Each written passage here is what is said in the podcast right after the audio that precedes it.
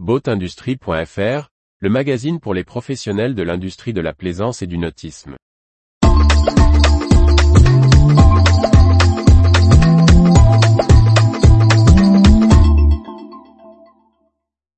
Volvo Penta et Beneteau s'allient pour la propulsion hybride électrique. Par Chloé Tortera.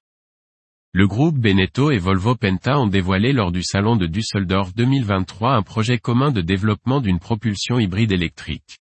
Après des essais dans la marine commerciale, Volvo Penta va intégrer un système électrique hybride sur un bateau du groupe Beneteau.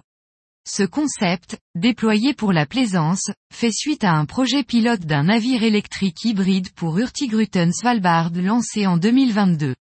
Pour ce projet, le motoriste a choisi le groupe Beneteau et le Jano NC37, dont la taille de 37 pieds correspond au cœur de gamme des chantiers.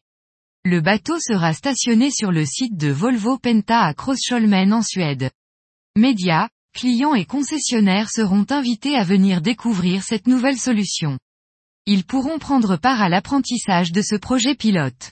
Cette plateforme d'essai permettra aussi d'interroger les clients sur leurs besoins et attentes en matière de programme, d'autonomie, de connectivité, d'automatisation.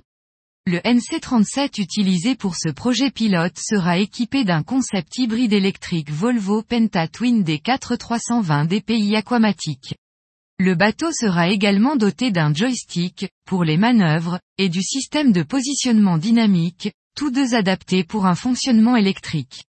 Le chantier indique, ce bateau test sera également doté d'une maniabilité accrue, d'un embrayage hydraulique pour un changement de vitesse silencieux à bas régime, et d'un meilleur contrôle grâce à la fonctionnalité précise du joystick. Avec ce système, le NC37 pourra offrir jusqu'à 3 heures d'autonomie à la vitesse de croisière de 8 à 9 nœuds. Cette nouvelle expérience pourra être testée dès le printemps 2023.